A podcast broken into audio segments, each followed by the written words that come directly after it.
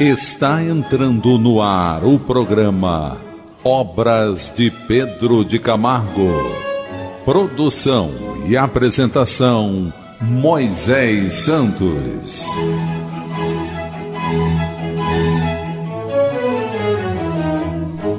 Caríssimos ouvintes da Rádio Rio de Janeiro, eu sou Moisés Santos e este é o programa Obras de Pedro de Camargo. Vamos continuar juntos, meu caro ouvinte, buscando as reflexões, buscando a compreensão do Evangelho de Jesus. E temos o arauto do Evangelho, que é Pedro de Camargo, esse grande vulto do Espiritismo que vem nos ajudar a compreender mais os horizontes dos valores, das virtudes do bem do Evangelho de Jesus. E em cada capítulo desta obra que é em torno do mestre, o autor, que é Pedro Camargo, vem nos oferecer cada vez mais entendimento, reflexões, valores do Evangelho de Jesus para nos qualificarmos no uso do nosso livre-arbítrio, na nossa vida do dia a dia, nos nossos pensamentos, no desenvolvimento das virtudes e do sentimento. Nesse capítulo de hoje, vamos estudar Jesus e o seu Natal. Veja bem, não se trata do que o homem concebe das datas festivas que foram estabelecidas na Terra, e o Natal é uma delas. Mas como compreender o Natal de Jesus é o que o autor vai nos trazer, dizendo: os adeptos do cristianismo, infelizmente, em sua maioria, são sectários o que significa isso, meu caro ouvinte? Somos daqueles que ainda desejamos impor o nosso ponto de vista, as nossas opiniões particulares, derivadas da nossa estreita experiência como encarnados. Então fazemos essa imposição, nos dividimos, é, discutimos opiniões particulares, desejamos que o ideal cristão seja a nossa perspectiva e não realmente o que ele representa. Este é um dos maiores entraves para o movimento espírita, o personalismo. Então vamos substituir as nossas opiniões, as nossas ideias imediatistas e impositivas pela humildade, pela postura do aprendiz que deseja compreender o Evangelho e vivê-lo intensamente, e não estabelecer divisões entre as pessoas. Este mal, porém, é dos homens, não é da doutrina. Outra coisa muito importante aqui: as pessoas não são a doutrina. O ideal ele está acima das pessoas. Então, não busquemos o ideal pelas pessoas. Nós vamos assim nos decepcionar. O cristianismo é ainda falsamente interpretado e compreendido. Quando chegar a ser entendido e sentido tal como deve ser, todos, do Oriente como do Ocidente, do Norte como do Sul, confraternizarão em torno daquela cruz erguida há dois mil anos no topo do Calvário. Ele está se referindo ao que Jesus ensinou quando disse: Quando for erguido na cruz, atrairei a todos para mim falta nossa compreensão a esse respeito. Jesus é uma realidade e, ao mesmo tempo, um símbolo. Ele é a verdade. Veja o que o autor está dizendo. Jesus é a própria verdade, meu caro ouvinte. É a justiça, é o amor. Onde predominarem estes elementos, ele aí estará, embora não hajam invocado seu nome. Mais uma vez, a sabedoria de Pedro Camargo vai nos convidar à reflexão. Não importa o título da religião, mas o bem que se faz em nome da verdade, da justiça e do amor. Então, nesse ponto, Pedro Camargo vem nos auxiliar a compreender que não é o título da religião, não é o nome da religião que nós escolhemos para desenvolver as nossas convicções e credos que vai estabelecer esse concurso, mas esses valores, verdade, justiça e amor. De outra sorte, onde medra e impera a hipocrisia, a iniquidade e o egoísmo, sob suas multiformes modalidades, ele em tal meio não se encontrará, ainda que solicitado, louvado e endeusado pela boca dos homens. Vamos buscar as diretrizes libertadoras na doutrina espírita. Diretrizes libertadoras.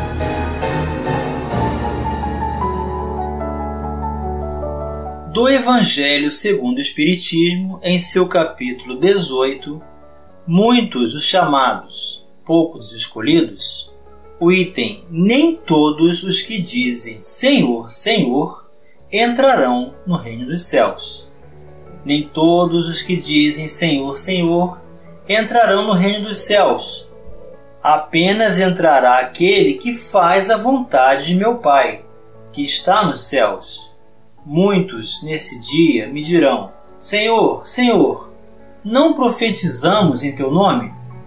Não expulsamos em teu nome o demônio? Não fizemos muitos milagres em teu nome?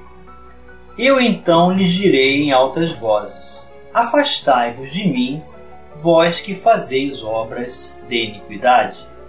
Mateus capítulo 7, versículos 21 a 23. A doutrina espírita, meu caro ouvinte, vem trazer o Evangelho de Jesus redivivo no coração do homem. Vem fazer lembrar a sua essência, vem nos convidar a sentir esses valores: verdade, justiça e amor, atitudes do bem, esforço pelo exercício da caridade, superação das próprias imperfeições. Então não adianta da boca para fora endeusar Jesus ou atribuir a ideia de que a religião é em seu nome se a atitude não corresponde com esses valores. Jesus não é, como se imagina comumente, criador de determinada escola, nem fundador de certa religião.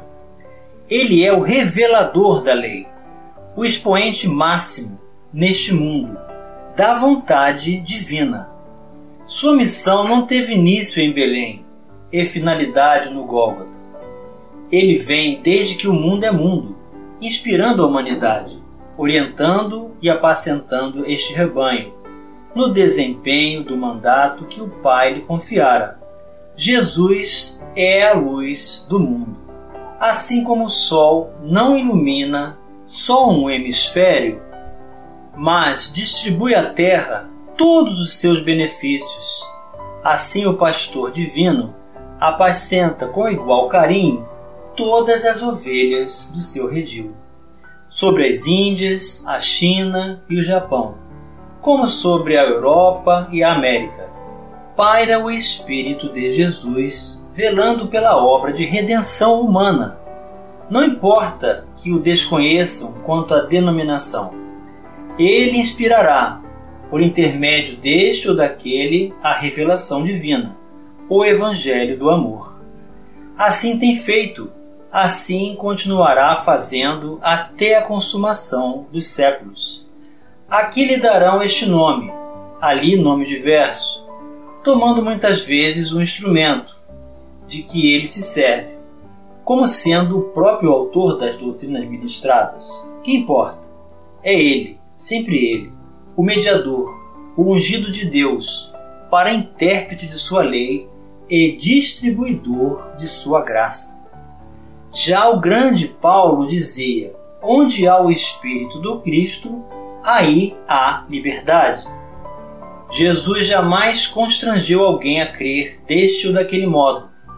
Tocava o íntimo do homem, procurando despertar o que ali havia de bom. Salvara pela educação, porque educar é despertar os poderes latentes do espírito, dirigindo-os à conquista desse ideal de perfeição que antevemos através do belo, do justo e do verdadeiro, e pelo qual tanto anseia nossa alma ainda cativa e obscura. Jesus nasceu em Belém há cerca de 20 séculos, mas esse nascimento, como tudo mais que com ele se relaciona, reveste-se de perpetuidade. O Natal do Mestre é um fato que se repete todos os dias. Foi de ontem, é de hoje, será de amanhã. Os que ainda não sentiram em seu íntimo a influência do Espírito do Cristo ignoram em verdade que ele nasceu. Só sabemos das coisas de Jesus por experiência própria, só após ele haver nascido em nosso coração é que chegaremos a entendê-lo, já em seus ensinos, já no que respeita à sua missão neste orbe. Então veja, meu caro ouvinte, que a existência de Jesus em espírito irradiando sobre todos os encarnados e desencarnados que se encontram vinculados ao orbe terrestre é uma atitude constante de seu trabalho no mecanismo da inspiração, na fortaleza moral da sua presença, convidando-nos à ressignificação de valores, a tê-lo como um amigo presente, constante em nossas vidas. Nasceu em Belém de Judá, o Redentor do mundo, há perto de 20 séculos, hoje um pouco mais. Tal acontecimento de maior relevância nos fatos da história humana, tão importante que chegou a abalar as milícias celestiais, cujo alvoroço se expandiu nesta álacre mensagem. Álacre, meu caro ouvinte, significa viva, jovial, alegre, Glória a Deus nas maiores alturas e paz na terra aos homens a quem Ele quer bem. Então, meu caro ouvinte, essas informações vêm nos trazer uma perspectiva maior de Jesus, maior do que a que nós supunhamos existir. Essa que faz com que divide a história em dois momentos, né? Antes do Cristo e depois do Cristo contamos os anos na era cristã a partir do seu nascimento. Então, o seu nascimento deve acontecer todos os dias em nossas vidas. Ele é de ontem, de hoje e de amanhã. Suas palavras não passarão. Vai ser esteio, luz, diretriz libertadora em nossas vidas hoje e sempre. Vamos continuar analisando o Natal de Jesus já já no próximo bloco. Participe do programa Obras de Pedro de Camargo enviando sua mensagem, dúvida ou sugestão pelo e-mail opg arroba rádio Rio de Janeiro.am.br ou pelo WhatsApp da Rádio Rio de Janeiro 984867633 aos cuidados de Moisés Santos. Voltamos a apresentar o programa Obras de Pedro de Camargo. Produção e apresentação Moisés Santos. Caríssimos ouvintes da Rádio Rio de Janeiro, voltamos agora para o segundo bloco do nosso programa de hoje, em que estamos abordando a obra Em Torno do Mestre, do autor Pedro de Camargo, a editora da Federação Espírita Brasileira. O capítulo de hoje refere-se ao Natal de Jesus, não o Natal dos homens em relação a Jesus, mas o que vinha a ser o significado do nascimento de Jesus em nossas vidas. E Pedro Camargo estava tratando sobre a sua importância histórica desse nascimento, da sua atitude em essência que ele inspira a humanidade inteira, mesmo que o seu nome não seja evocado, e que em seu nascimento, em que foi usado uma manjedoura, o símbolo da humildade, então os espíritos trouxeram esse cântico aos pastores que estavam próximos daquele local, dizendo glória a Deus nas maiores alturas e paz na terra aos homens a quem ele quer bem. Ou seja, meu caro ouvinte, Jesus encarnou na terra, porque quando veio à Terra já era espírito puro, é o organizador deste orbe, é o governador do planeta Terra, é um emissário, ministro, um anjo celestial de Deus, o Pai Celestial, para organizar essa morada a qual fazemos parte e que serve da nossa escola, muitas das vezes nosso hospital e quantas vezes a nossa penitenciária. Porque há muitos grilhões que nos permitimos ainda estabelecer conexão, do qual temos que aprender a nos libertarmos. Então, aqui Pedro Camargo vem fazer a lembrança do nascimento.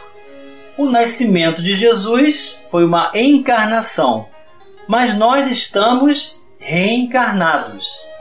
E a ressurreição é o mesmo que reencarnação, meu caro ouvinte? Vamos elucidar este conceito.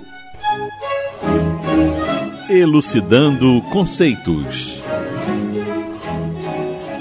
Do Evangelho segundo o Espiritismo, em seu capítulo 4, ninguém poderá ver o reino de Deus se não nascer de novo. Ressurreição e reencarnação. O item 4. A reencarnação fazia parte dos dogmas dos judeus, sob o nome de ressurreição. Só os saduceus, cuja crença era a de que tudo acaba com a morte, não acreditavam nisso. As ideias dos judeus sobre esse ponto, como sobre muitos outros, não eram claramente definidas, porque apenas tinham vagas e incompletas noções acerca da alma e da sua ligação com o corpo. Criam eles que um homem que vivera podia reviver, sem saberem precisamente de que maneira o fato poderia dar-se. Designavam pelo termo ressurreição o que o Espiritismo mais judiciosamente chama reencarnação. Com efeito, a ressurreição dá a ideia de voltar à vida ao corpo, que já está morto, o que a ciência demonstra ser materialmente impossível, sobretudo quando os elementos desse corpo já se acham desde muito tempo dispersos e absorvidos.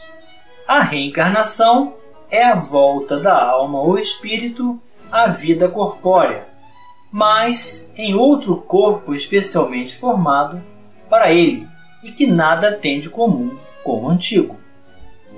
Então, meu caro ouvinte, é claro que o Espírito do Cristo nasceu como nós, simples e ignorantes, e desenvolveu-se em outros orbes, reencarnando em entre esses outros orbes. Mas como ele elaborou a Terra, disse que ele encarnou na Terra, porque foi a primeira vez que ele utilizou-se de um corpo físico aqui como no nosso na Terra.